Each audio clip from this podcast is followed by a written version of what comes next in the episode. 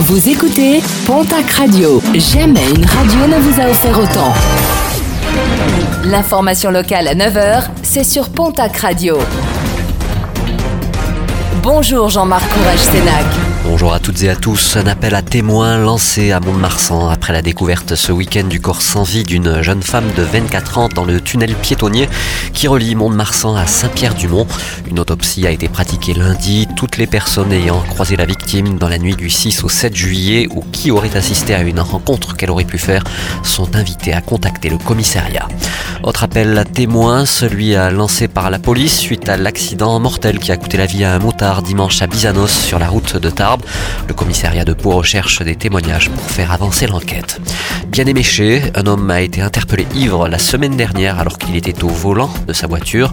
Pas moins de 18 heures de cellules de dégrisement auront été nécessaires pour que ces 3 grammes 14 d'alcool par litre de sang s'évaporent. Il comparaîtra prochainement devant le tribunal correctionnel de Tarbes. Direction également le palais de justice pour un individu interpellé en fin de semaine dernière à Tarbes. Ce dernier avait dérobé un amplificateur dans un magasin de musique du cours à Gambetta, matériel d'une valeur de 800 euros. Quelques mois après sa reprise, de nouvelles difficultés pour l'entreprise Altifort, ex-Valourec, à Tarbes. La direction du groupe repreneur a annoncé la mise en place d'un plan de sauvegarde.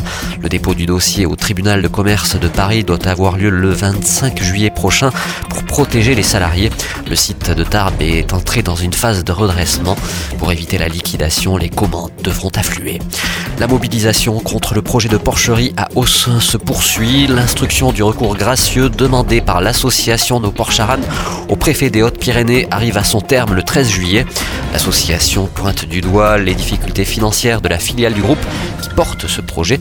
Elle dénonce également les risques sanitaires et environnementaux ainsi que, je cite, un arrêté irrégulier ainsi qu'une tambouille politique. Et puis en sport rugby, le décès de Christophe Béraud, l'ancien joueur du stade Bagnéret de l'ESCA et de Juillan est décédé à la suite d'une crise cardiaque à l'âge de 48 ans.